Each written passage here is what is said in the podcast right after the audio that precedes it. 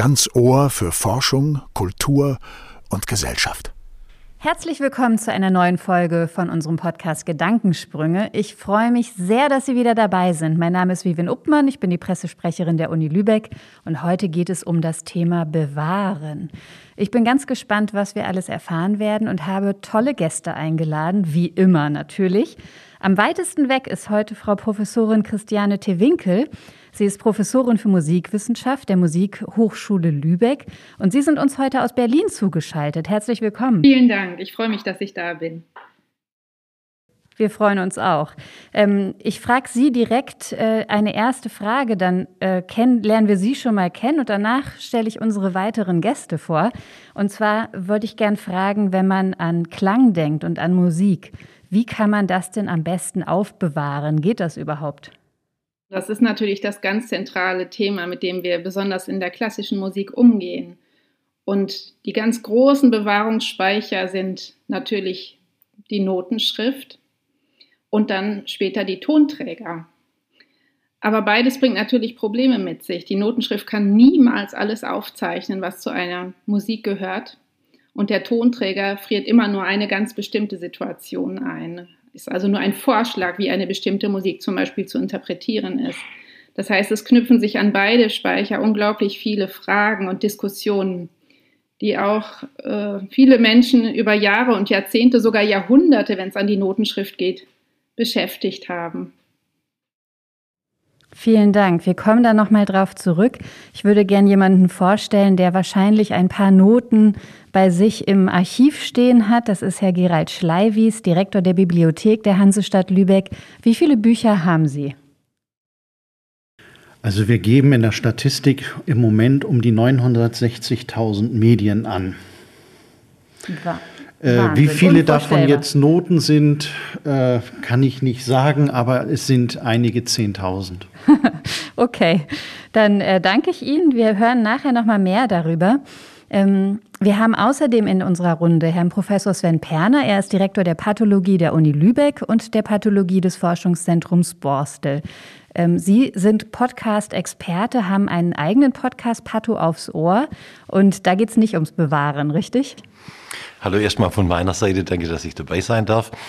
Ähm, alter Podcast-Hase bin ich noch nicht. Ähm, wir haben mit aktuell mit Beginn des letzten Semesters, äh, Oktober letzten Jahres, haben wir angefangen, einen Podcast zu launchen. Den mache ich zusammen mit der Frau Dr. Kümpers, die bei uns am Institut Fachärztin für Pathologie ist und auch Unterrichtsbeauftragte.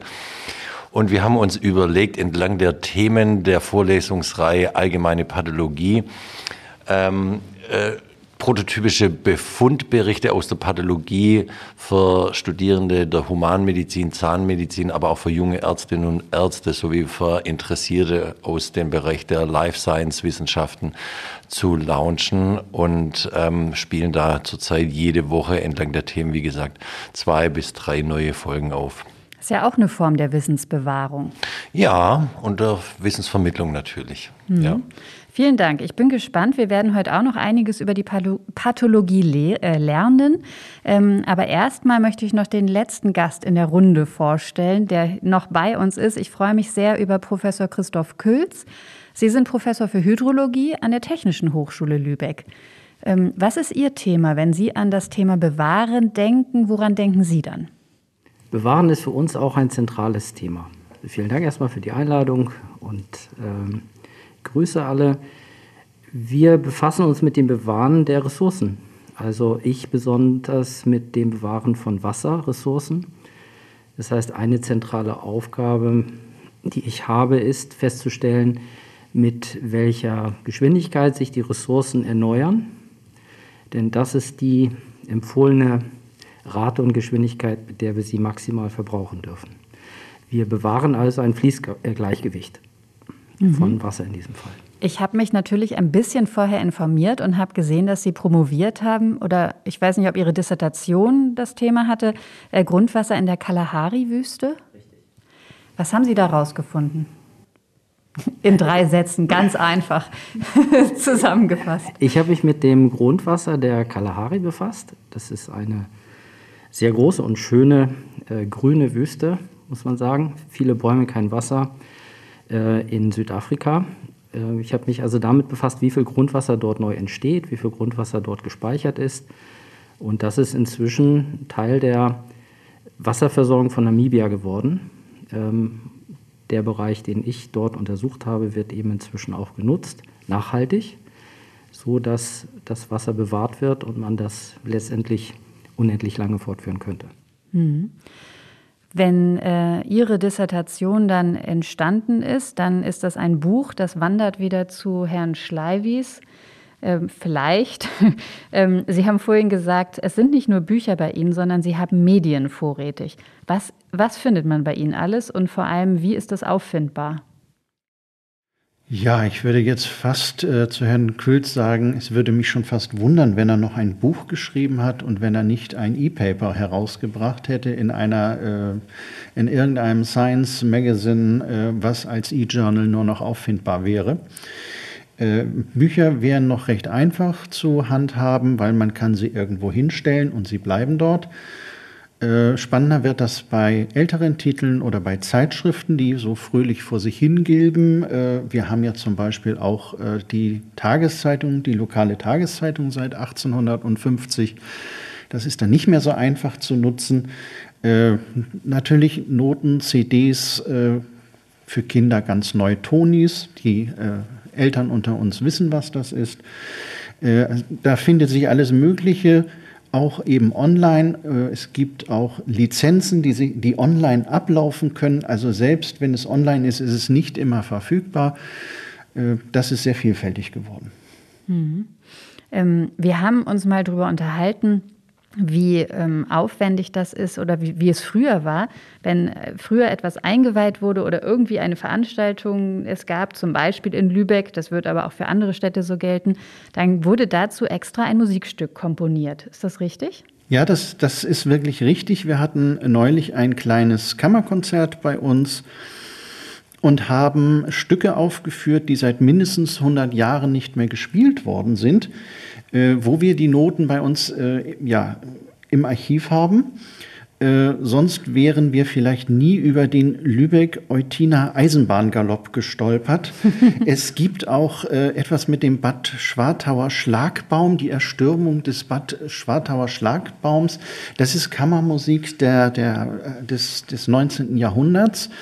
Ich habe erst mal festgestellt, wie viele Eisenbahngalopps es überhaupt gibt. Es ist, es ist klasse. Also Kopenhagen hat einen Eisenbahngalopp, es gibt auch ein Lübeck Büchener Eisenbahngalopp, äh, immer wenn was eingeweiht worden ist, wurde also ein kleines Stück geschrieben in einer sehr geringen Auflage.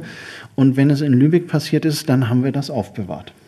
Ich sehe, das sehen Sie jetzt zu Hause nicht, aber Sie können äh, sich denken, dass jemand in der Runde anfängt zu lächeln.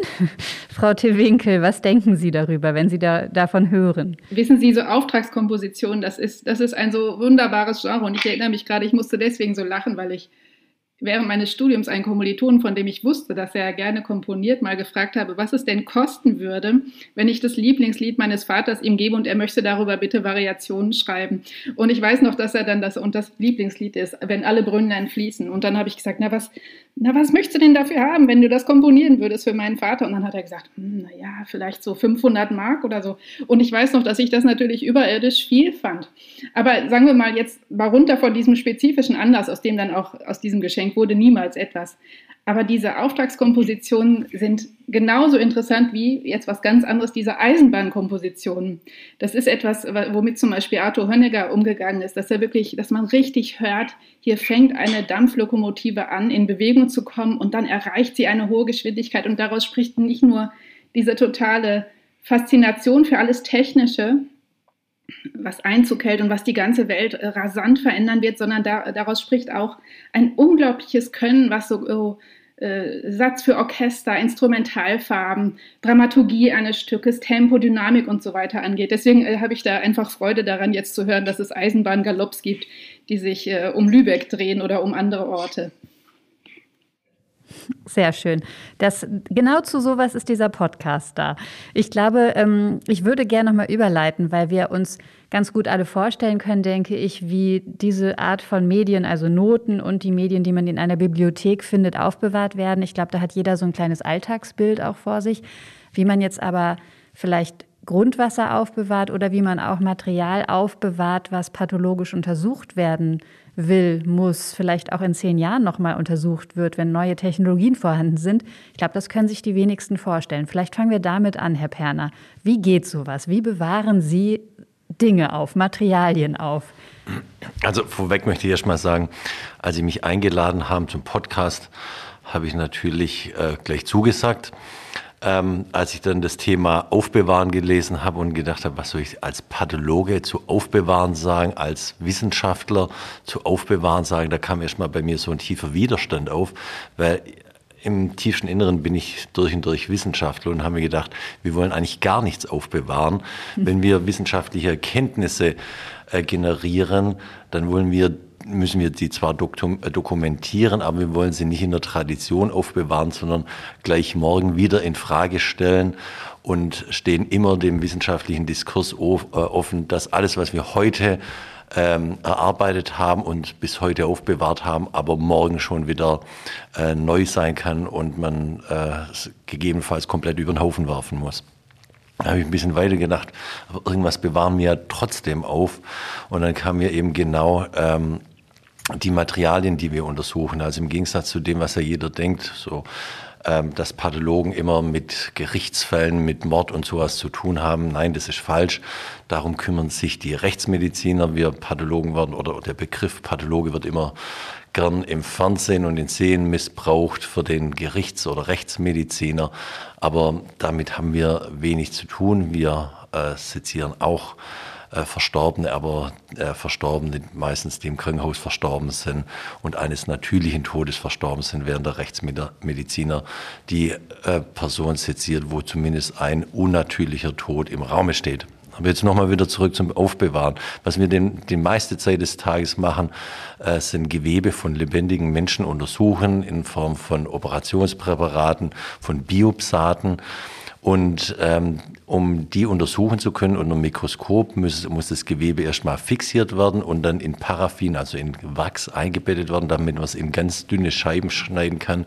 So äh, ein bisschen mehr als ein Tausendstel vom Millimeter. Damit kann man es dann anfärben und unter dem Mikroskop untersuchen. Und diese ähm, Präparationsarbeit, dass das Gewebe in Paraffin äh, eingebettet wird, hat einen riesengroßen Vorteil. Es wird einfach archiviert. Es wird über viele Jahrzehnte, manchmal sogar Jahrhunderte äh, haltbar gemacht. Und deswegen haben wir den Vorteil, während wir das Gewebe auf, äh, aufbewahren, nachdem wir es untersucht haben, ähm, da haben wir auch eine Pflicht dazu, das mindestens 20 Jahre aufzubewahren. Hoffen wir natürlich, dass, dass, der Patient im Krankenhaus von den behandelnden Ärzten gut behandelt wurde und länger überlebt. Wenn es dann aber zum Rezidiv, also zum Wiederaufkommen von der Erkrankung kommt, dann kann man einfach mal schauen, im alten Gewebe kann man das unter neuen Gesichtspunkten nochmal mit neuen Methoden, mit neuem Wissen analysieren und vielleicht am Hand von diesem alten aufbewahrten Gewebe dem Patienten nochmal eine neue Therapie nach Stand des heutigen Wissens zukommen lassen.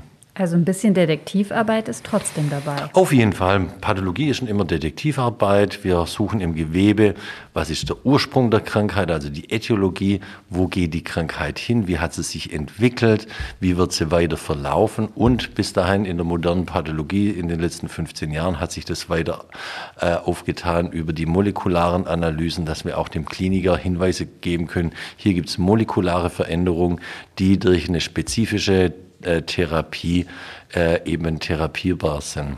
Ja. Und wie sieht so ein Lager bei Ihnen aus? Ach so, das Paraffingewebe, oder das sind Paraffin eingebettete Gewebe, wie gesagt, das ist Kerzenwachs äh, im Endeffekt, oder war früher Kerzenwachs, heute ist reines Paraffin, hat den Vorteil, dass es eben bei normaler Raumtemperatur hart ist, gut lagerbar ist. Man muss es nicht kühlen, man muss es nicht klimatisieren. Äh, es ist in den gängigen Temperaturbereichen einfach fest und deswegen kann man es lagern in jeder Form von Keller. Der muss brandschutzsicher sein, aber das ist eine relativ einfache Maßnahme. Also es sind große Kellerräume, wo wir das Gewebe lang äh, lagern können. Also überhaupt nichts Aufregendes. Okay, interessant. Ähm, jetzt haben wir ein bisschen was gelernt, wie es bei Ihnen so aussieht, was, was Sie so tun. Mich würde interessieren, was machen Sie denn, Herr Külz? Ja, Aufbewahrung ist tatsächlich für uns ein sehr interessantes Thema, äh, auch gerade in Bezug auf Grundwasser. Das Grundwasser der Kalahari habe ich tatsächlich datiert. Das heißt, wir haben mit C14-Methoden gemessen, wie alt es ist. Und das Grundwasser der Kalahari ist über 10.000 Jahre alt. Ist also letztendlich ein großer Wasserspeicher und deswegen auch ein Archiv. Wir können mit verschiedenen Methoden, und ich habe mich darauf spezialisiert, mit Isotopenuntersuchungen, dieses alte Wasser extrahieren aus den äh, Grundwasserspeichern, datieren nochmal äh, und dann untersuchen, wie warm war es damals, welche Pflanzen sind dort gewachsen, aus verschiedenen ähm, Parametern. Gase zum Beispiel können wir die Atmosphäre der Vergangenheit rekonstruieren und das ist ein wichtiger Teil der Umweltwissenschaften geworden. Das wird ja auch gemacht äh, in den Gletschern und an den Polkappen, dass man die Wasserarchive, die es dort gibt, systematisch ausliest. Das sind im Grunde Bibliotheken äh, der Umweltbedingungen der Vergangenheit. Was auch interessant ist, die Grundwasserspeicherung ist der effektivste und für uns enorm wichtige Teil des Wasserkreislaufs. Wetter ist ephemer, Flüsse fließen innerhalb von Tagen bis Wochen ab. Ähm, auch Seen speichern Wasser nur für wenige Jahre. Aber Grundwasser kann Wasser eben für viele Jahrhunderte, Jahrtausende speichern. Und ohne Grundwasser wäre unsere Wasserwirtschaft nicht vorstellbar. Ich finde das ein ganz spannendes Bild, was Sie da gerade aufgemacht haben. Ne? Also da denken, glaube ich, viele Menschen wenig drüber nach oder haben da vielleicht auch noch nie drüber nachgedacht, dass man da eben so viel dann drin sehen kann, weil man dieses Wasser ja eher als was Vergängliches normalerweise wahrnimmt. Ja, und das ist auch ein großes Drama der Gegenwart, denn Grundwasser wird zurzeit weltweit übernutzt. Wir heben fleißig von dem Bankkonto ab, was die Natur für uns angelegt hat in den letzten Jahrtausenden. Ähm, Europa ist vielleicht die einzige Ausnahme, weil wir dort eine moderne Gesetzgebung haben, die es uns verbietet. Aber bis auf Europa, in, auf allen Kontinenten sehen wir ein Sinken der Grundwasserstände. Und das ist dramatisch und gefährlich, denn wenn diese Ressourcen erschöpft sind, dauert es eben auch wieder Jahrhunderte bis Jahrtausende, bis sie sich erholen. Und deswegen ist ein großes Thema meiner Arbeit, Sensoren, Sensorik, Wahrnehmung dafür zu schaffen, was im Gleichgewicht ist, also wie viel wir entnehmen dürfen, weil wir das natürlich nicht sehen, erleben. Wir sehen kein Grundwasser. Wir müssen das also entwickeln. Wir brauchen quasi Sinne äh, dafür, dass wir Grundwasser und Wasser übernutzen. Das ist eigentlich meine Aufgabe, die herzustellen über technische Maßnahmen. Hm. Wie machen Sie das? Wir installieren erstmal Drucksensoren, die dann die Daten laufend auslesen. Wir schreiben Programme, die diese Daten so auswerten, dass man gleich sieht, grün ist okay, rot ist nicht okay. Und wir entwickeln speziell Isotopenmethoden, mit denen wir eben in die Vergangenheit gucken können, um zu sehen, ob wir uns vernünftig verhalten, genauso wie ähm, in der Vergangenheit entnehmen oder überziehen. Also auch eine detektivische Arbeit. Lauter Detektive hier in der Runde. Sind Sie auch in irgendeiner Form detektivisch tätig, Frau Tewinkel? Heißt es detektivisch oder detektivistisch? ja, das kann ich jetzt nicht entscheiden. Ich denke detektivisch. Aber ähm, das hängt so ein bisschen ab davon, auf was man spezialisiert ist.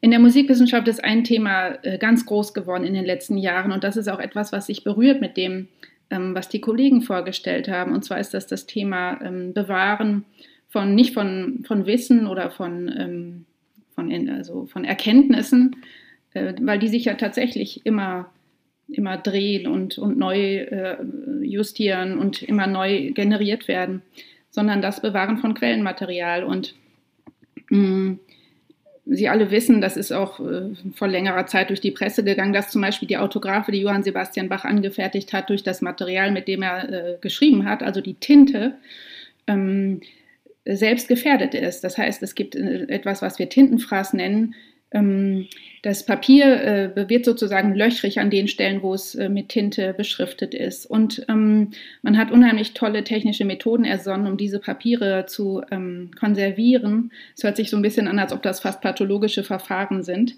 Dass ich sozusagen dieses Material äh, selbst, dass mir das nicht äh, unter den Fingern zerbröselt.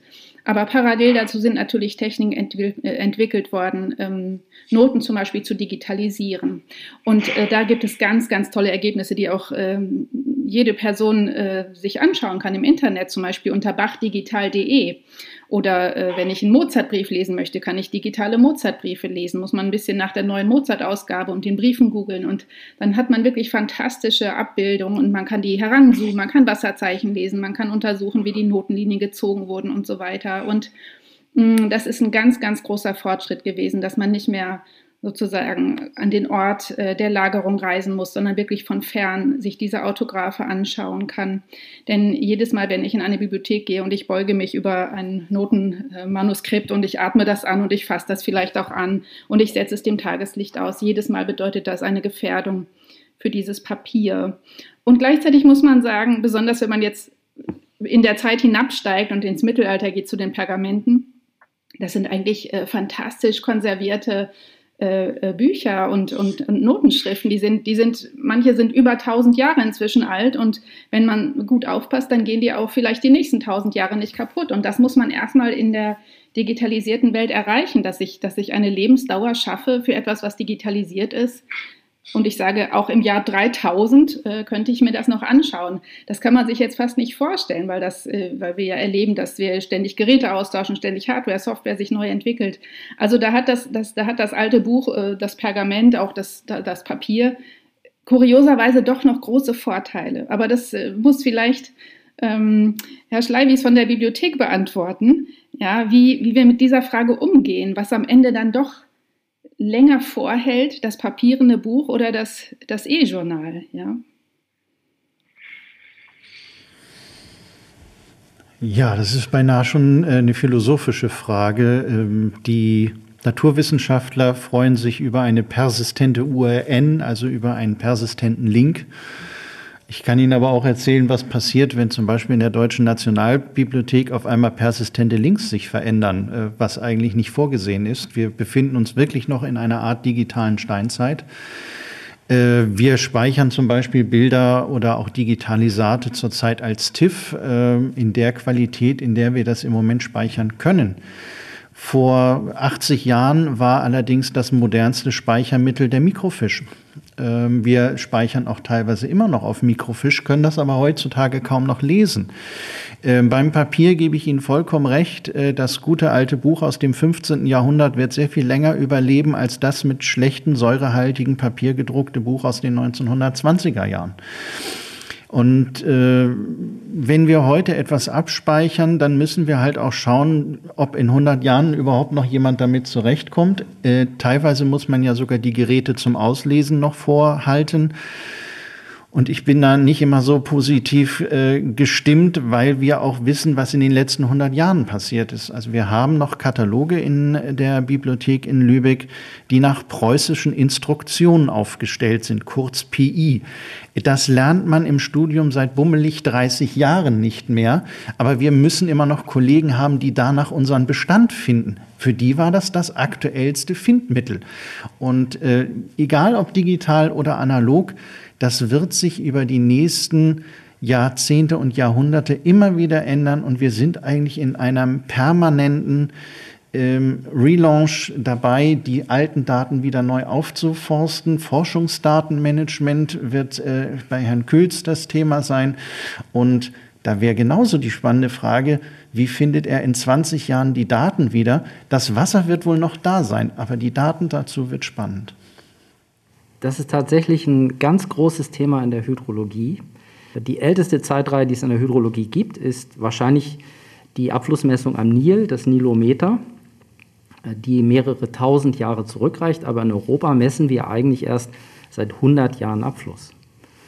Und wir haben hier zum Beispiel in Lübeck an der Trave erst seit 30 Jahren digitale Aufzeichnung und auch analoge Aufzeichnung. Wir können nicht weiter zurückgucken. Ähm, bei meiner Doktorarbeit hatte ich äh, Daten nutzen wollen, die auf einem alten VMS-Rechner erzeugt waren. Ich habe die Bänder sichern können, bin extra dann nach Hamburg gereist, äh, um den letzten Computer dieser Art zu nutzen, um die auszulesen, und der war gerade verschrottet worden. Ich musste also diese 6000 Wasseranalysen, die ich hatte, per Hand abtippen nochmal, wieder eingeben. Und ich bin mir nicht sicher, ob unsere Datenquellen wirklich halten, so gut halten wie ein, eine Notenschrift. Wenn man das hört, dann denke ich auch sofort an einen Kommiliton von damals, der beim Laptop-Kauf im Studium äh, darüber nachgedacht hat, ob er auf USB oder Diskette setzen soll und der hatte auf Diskette gesetzt. Also man kann sich da auch echt vertun. Ne? Und dann, äh, wie Sie sagen, ist es irgendwie verloren. Es ist interessant, wenn man sich zum Beispiel mit äh, Endlagern für radioaktive Stoffe befasst, das müssen wir teilweise auch in der Hydrologie, dann ist man gezwungen, in Jahrtausenden zu denken. Die müssen nämlich Jahrtausende halten. Und ein großes Thema dabei ist zum Beispiel, wie kann ich Informationen übertragen an Menschen in 2000, 3000 Jahren? Wie kann ich sicherstellen, dass sie diese Informationen lesen und verstehen? Und das, wenn man sich jetzt rückblickend vorstellt, dass uns jemand etwas hätte sagen wollen vor 3000 Jahren, dann sieht man, wie schwer das ist. Also das ist wirklich ein großes Thema, Information bewahren. Ich frage mich gerade, Herr Perner, wie lange, also Sie hatten vorhin gesagt, Ihre Materialien äh, möchten Sie eigentlich so 20 Jahre ungefähr aufbewahren. Gibt es auch ganz alte Proben, die Sie schon mal irgendwie untersucht haben? Oder gibt es da so einen langen Zeitraum, in dem auch Sie denken? Also wir müssen äh, 20 Jahre vom Gesetzgeber her unsere Materialien aufbewahren, weil man natürlich auch, wenn irgendwie in Zukunft mit dem Patienten was ist oder der eine Diagnose in Frage stellt, dass wir dann immer wieder zurückgehen können und sagen können, hier, auch wenn wir es heute nochmal anschauen, das ist genauso, wie wir beschrieben haben damals, im schlimmsten Fall eben aber auch nicht mehr, so wie es damals beschrieben war. Das, sind, das ist so unsere gesetzliche Aufbewahrungspflicht. Wir versuchen natürlich auch, die Gewebeproben länger aufzubewahren, aber dann wird es wirklich ein Platzproblem, weil sie eben jedes Jahr Unmengen dazukommen. Ähm, es gibt Pato-Institute, die wesentlich älter sind als hier in Lübeck. Die haben auch Proben, die sind über 100 Jahre alt. Zum Beispiel da, wo Virchow äh, zum, Schluss, zum Schluss gearbeitet hat an der Charité, da gibt es auch Gewebeproben, die sind über 100 Jahre alt. Mit denen kann man heute noch arbeiten. Äh, auch molekulare Analysen kann man damit machen, nämlich die DNA ist ein sehr dankbares, äh, stabiles Molekül.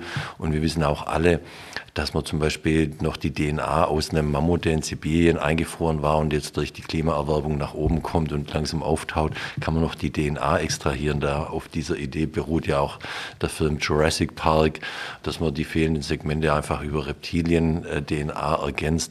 Grundsätzlich ist sowas sicherlich möglich. Ähm, das ist aber nur das Aufbewahren bei uns in der äh, äh klinischen Diagnostik. Die Forschung, die biomedizinische Forschung hat dieses Problem nicht so, nämlich die biomedizinische Forschung ist ein relativ schnelllebiges Geschäft. Äh, wir recherchieren Daten anderer Arbeitsgruppen über PubMed, das funktioniert wunderbar. Und ähm, in der Regel gilt auch Forschungsdaten, die fünf Jahre alt sind, schon als veraltet. Das ist genauso, wenn man ein Buch heute schreibt, bis man das, die ganzen äh, Recherchen gemacht hat, die Primärliteratur gesichtet hat, das Buch geschrieben hat und dann der Verlags rausbringt, dann gilt so ein Buch eigentlich fast schon wieder als veraltet bei uns in der, äh, in der biomedizinischen Forschung. Ja. Sie also, haben gerade gesagt, es, Sie wollen gar nicht alles aufbewahren, weil es dann eben ne, irgendwann ja. Überhand nehmen würde. Das ist ein Hardware-Problem, also Stor Storage-Problem der ja. Hardware. Ja. Ich stelle mir auch gerade so Riesengebäude vor oder Keller oder sonst wie. Ich frage mich gerade, ob das hier in der Gruppe bei allen so ist. Gibt es so Dinge, von denen Sie sich wünschen würden, dass Sie die nicht aufheben müssten in Ihrer Disziplin? Ja, die gibt es. Wir sind äh, nach dem Bibliotheksgesetz Schleswig-Holstein äh, eine Einrichtung mit so einem, einem sogenannten Pflichtexemplarrecht. Das heißt, alles, was im Lübecker Raum produziert wird, dürfen wir von den Verlagen oder von den Produzenten einmal abfordern, um es zu äh, archivieren, um es zu sammeln. Ähm, es ist aber kein Pflichtexemplar an sich, sondern es ist das Recht dazu. Und für uns ist auch immer die spannende Frage, fordern wir jetzt wirklich alles ab? Wo ist irgendwann mal der Nutzer? Oder äh, lassen wir es sein? Ähm, auf der anderen Seite, das, was vor 300 Jahren gedruckt worden ist, das haben wir eben. Und was man damals nicht gesammelt hat, das hat auch niemand mehr. Also man muss in einer sehr langen äh, Zeitkategorie denken, ob man etwas nimmt oder ob man etwas nicht nimmt. Und wir sind im März äh, 2021, eigentlich von Januar bis März 2021 mit dem größten Teil der Bibliothek umgezogen. Wir haben also 600.000 Medien vom Prival in die Einsiedelstraße verbracht. Im Prival war überhaupt kein Platz mehr in der Einsiedelstraße, ist noch Platz, aber ich verrate jetzt auch nicht, wie viel Platz noch wäre für die Zukunft. Wir versuchen also bei den Bänden auch in der Größe zu bleiben und nicht permanent zu wachsen. Ich kann Ihnen aber auch sagen, dass die Bibliotheken, die alles sammeln müssen, wie die Deutsche Nationalbibliothek in Leipzig oder in Frankfurt, ähm, Kilometer vorhalten, die im Moment leer stehen und sie wissen ganz genau, wann das vollgelaufen sein wird. Äh, das wollen wir Gott sei Dank nicht. Wegwerfen ist ein wichtiger Teil des Bewahrens. Das ist doch ein sehr schöner Satz. Ich möchte noch einmal nachfragen, weil ich mir vorstellen kann, dass jetzt zu Hause einige sitzen und sich fragen, wie man mit 600.000 Büchern oder Medien umzieht. Das sind drei Monate lang jeden Tag ein paar Lkw-Ladungen oder wie geht das? Ja, genau. Es sind also drei Monate lang zwei LKWs permanent durch Lübeck gependelt, äh, entweder mit Regalen oder mit Büchern und haben das von A nach B verbracht. Also das ist auch ein wichtiger Aspekt, über, das wir, über den wir noch gar nicht gesprochen haben. Bewahren ist auch wirklich Aufwand. Ja, das ist Aufwand. Ähm, ich möchte nicht zu weit aus dem Nähkästchen plaudern, aber ich kenne die Mietkosten der Einsiedelstraße und das muss der Bürger der Stadt Lübeck natürlich auch bezahlen. Ähm, andere Bibliotheken, die diese Aufgabe nicht haben, kommen da sehr viel günstiger weg, es sei denn, sie müssen ihre Miete in den Einkaufszentren bezahlen. Da haben wir natürlich den Vorteil, dass wir seit 400 Jahren in unseren Ursprungsräumen sitzen. Das ist alles abgeschrieben, das ist alles bezahlt. Äh, aber die Mietkosten äh, sind schon etwas, was den Bürger der Stadt und natürlich dann auch die Stadt belastet. Ähm, gilt aber nicht nur für uns, gilt auch für das Archiv. Also wir kämpfen um jeden Meter. Achso, ich dachte gerade, ähm, Herr Perner, Sie wollten was sagen, aber ich sehe die ganze Zeit Frau Tewinkel lächeln. Ähm, haben Sie direkt noch eine Frage dazu? Ja, als erstes möchte ich natürlich sagen, also auf, liebe Bürgerinnen und Bürger, zur Bibliothek, um das Angebot zu nutzen. Ja, aber ich möchte eigentlich Herrn Külz noch was fragen, und zwar, weil ich mich erinnere an einen sprachwissenschaftlichen Aufsatz, den ich vor längerer Zeit las, über diese Frage, wie ich Informationen über hunderte oder sogar tausende Jahre bewahren kann und zum Beispiel, äh, denn Sie sprachen ja dieses Problem an der Endlagerung von Atommüll. Und der, der, Vorschlag, der in diesem Aufsatz unterbreitet wurde, ist, dass ich eine mythische Erzählung in die Welt setze. Ja? Denn ein Piktogramm wird irgendwann verfallen, äh, alles, was Material ist, wird irgendwann kaputt gehen. Ich muss aber diese Gefahr zum Beispiel in irgendeiner Form in der Welt halten als Information, die ausgeht von zum Beispiel so einem Ort. Aber welche, welche Strategien haben Sie denn kennengelernt, Herr Külz? Wie kann man denn nach tausend Jahren noch vorhalten als Wissen, dass man an einen bestimmten Ort nicht gehen soll? Ich halte das wirklich für die beste Idee. Das, was wir noch von den alten Griechen wissen, äh, das hat es bis zu uns geschafft. Und das sind die Odyssee, die Ilias, äh, das sind noch ein paar Fragmente von Vorsokratikern, aber das sind auch die ganzen Mythen, die haben überlebt. Und die Tradition ist offensichtlich die Weitergabe von Generation zu Generation sehr effektiv. Wir haben das festgestellt bei Untersuchungen zu römischen Bauwerken. Es ging darum, wie wurde römischer Mörtel hergestellt. Das habe ich untersucht Anfang der 2000er Jahre. Wir haben das dann erforscht, haben auch tatsächlich das Rezept römischen Mörtels wieder entdecken können, haben das vorgestellt auf einer Konferenz in Israel und ein Handwerker, der eben aus Interesse zu dieser Konferenz kam, war der Einzige, der das schon wusste, was ich dort erzählt hatte. Denn er hatte das gelernt von seinem Vater, der wieder von seiner Familie über Jahrhunderte letztendlich bis ins Römische Reich zurück. Und ich denke, Tradition, Weitergabe von Mensch zu Mensch, Mythen, äh, und da berühren sich dann auch die technischen Wissenschaften und die Geisteswissenschaften. Das sind sehr gute Mechanismen der Wissensbewahrung. Also die ganzen großen Mythen äh, wurden ja auch früher auch nicht erstmal aufgeschrieben, die wurden ja auswendig gelernt und von äh, Person zu Person übertragen.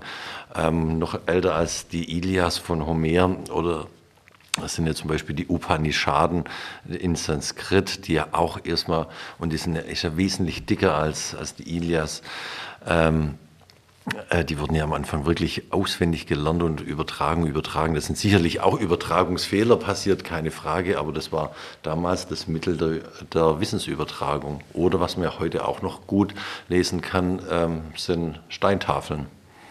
Wie heißt die, diese eine Tafel mit Römisch und Griechisch? Vergesse immer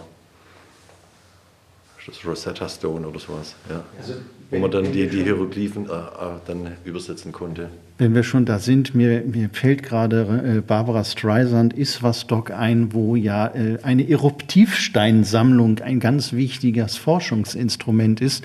Wir haben zwar die Noten, aber wir wissen ja teilweise gar nicht mehr, mit welchen Musikinstrumenten gespielt worden ist. Wie, wie fangen Sie das denn auf? Mit welchem Musikinstrument was gespielt wurde? Ja, also wenn man, wir haben ja die Noten, die teilweise Jahrhunderte alt sind, aber wir haben vielleicht gar nicht mehr die Musikinstrumente dazu. Wissen Sie, ich bin eigentlich geneigt zu sagen, wir fangen das gar nicht auf. Wir können ja nur äh, spekulieren und Hypothesen aufstellen. Aber das ist wirklich ein ganz großes Problem, dass wir zu wenig Anhaltspunkte haben, weil Instrumente einfach verrotten, vergehen oder verloren gehen über die äh, Jahrhunderte, Jahrtausende hinweg. Und auch wenn ich nur ins Mittelalter gehe, habe ich schon äh, Probleme, weil auch da habe ich vielleicht Bilder oder Beschreibungen oder, oder einzelne, vielleicht habe ich mal, vielleicht finde ich mal was oder, aber, aber im Grunde können wir wirklich nur raten, wir können nur versuchen, ungefähr zu rekonstruieren, ah, Doppelaulos, zwei Rohre und ein, äh, äh, Spieltechnik hat man so gehalten, also das, wir können ganz wenig nur ablesen und es gibt so wenig, was überliefert ist zu dem, was tatsächlich musiziert wurde. Es ist viel mehr überliefert zum Beispiel zu theoretischen Systemen der Musik. Dazu gibt es ganz viele Schriften, aber was, was Tag aus, Tag ein erklang, dazu gibt es sozusagen nichts. Ist ganz, ist ganz schwierig. Dem muss man da ganz vorsichtig sein, ja. Vielleicht ein Gedanke, der mir vorhin auch kam zu Ihren Ausführungen, der Kontext ist wichtig. Für uns sind Daten dann nicht mehr wertvoll, wenn wir den Kontext nicht mehr rekonstruieren können. Also wenn wir Proben haben, Wasserproben, Bodenproben und den Kontext verstehen, man würde sonst sagen Metadaten, also wir wissen, wo wurden die genommen, in welchem Zusammenhang, dann sind sie wertvoll. Wenn wir den Kontext verlieren, können wir sie wegwerfen. Und das macht den Unterschied zwischen bewahren können und nicht mehr bewahren müssen auf. Deswegen ist, glaube ich, auch den Kontext zu bewahren enorm wichtig bei Daten. Ich kann das nur unterstreichen. Also bei uns ist das ja sehr ähnlich. Ähm, Krankheit, Krankheiten ändern sich über die Generation. Vor 100 Jahren mussten wir mit ganz anderen oder mussten die Ärzte mit ganz anderen Krankheiten kämpfen, als wir es heute tun. Äh, und deswegen ist das auch so, wie vorhin gesagt habe, ein schnelllebiges Geschäft bei uns. Ähm, wir machen Fortschritt, kriegen wirklich manche Krankheiten vom Tisch. Ähm, und müssen uns dann aber zum Glück darum auch im Wesentlichen mehr kümmern oder haben dann wirklich eine Therapie, die sich dann auch über viele Jahre hält. Deswegen muss man da nicht mehr groß dran forschen. Deswegen ist unser, unser, äh, unser Denken viel nach vorne gerichtet und wenig nach hinten gerichtet. Deswegen kommen wir mit den Daten der wenigen letzten Jahren gut zurecht und müssen, müssen uns nicht zu viel Gedanken machen über, was war vor 100, 200, 300 Jahren. Das sind dann in Einzelfällen mal interessante Fragestellen an was ist äh, Ötzi gestorben, äh, was hatte Kaiser so und so für eine Grunderkrankung und an was ist er verstorben. Aber für, das sind äh, interessante Spielereien, aber für die Allgemeinheit, für die heutige Leben der Allgemeinheit spielt es überhaupt keine Rolle. Ich habe ähm, sehr viele Fragen noch in meinem Kopf, aber auch schon sehr viele Antworten gefunden, dank Ihnen allen. Zum Beispiel wissen wir jetzt auch alle, die hier zugehört haben, Aufbewahren ist Arbeit. Aufbewahren heißt auch, dass man es richtig aufbewahren muss, was auch immer man aufbewahren möchte. Also zum Beispiel mit Kontext, also mit Kontext oder mit Metadaten. Und aufbewahren heißt auch einfach manchmal die richtigen Dinge wegzuschmeißen und sich dann von den richtigen Dingen zu trennen. So funktioniert auch das menschliche Gehirn.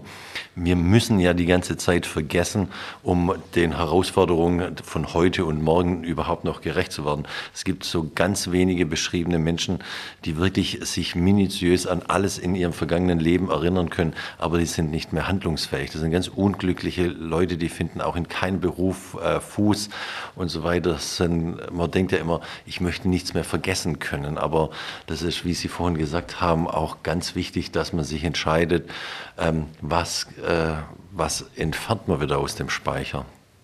Hm, also Mut zur Lücke. Mut zur Lücke. okay, dann möchte ich mich an dieser Stelle wirklich ganz, ganz herzlich bei Ihnen allen bedanken. Die Zeit rast immer bei unseren Gedankensprüngen, zumindest geht es mir so. Ich hoffe, bei Ihnen zu Hause ist es äh, ebenso, wenn Sie zuhören. Bevor Sie jetzt äh, sagen, das war's für heute, möchte ich Ihnen noch eine neue Stimme vorstellen in unserer Runde. Ähm, wir haben nämlich noch jemanden dabei, den wir heute noch gar nicht gehört haben, den ich Ihnen aber gerne vorstellen würde, weil sie die zweite Stimme wird und äh, die Moderation, das Moderationsteam erweitern wird. Da freue ich mich sehr darüber. Herzlich willkommen, Theresia. Wer bist du? Ja, Vivian, ähm, ja, ich bin Theresia Lichtlein, Kommunikationsleitung und Pressesprecherin der Technischen Hochschule Lübeck und ich muss jetzt erstmal ein Kompliment in diese Runde loswerden, weil ich gemerkt habe, wie ich ganz gebannt an den Lippen unserer interessanten Teilnehmerinnen und Teilnehmer hing. Und ähm, für mich auch jede Menge neue Inspirationen und Ideen aus dieser Runde mitgenommen habe. Ich fand es ganz, ganz fantastisch. Du kannst dir vorstellen, das ist in jeder Folge so und man lernt in jeder Folge so viele andere Dinge. Es wird dir auch bald zu gehen. Freust du dich drauf? Total. Ähm, ich kenne die Gedankensprünge ja schon von der, von der Vorkonzeptionsphase, war bisher auch immer im Redaktionsteam involviert. Ähm, da sind ja noch einige Menschen hinter den Kulissen, die hier bei der Vorbereitung und Umsetzung unterstützen.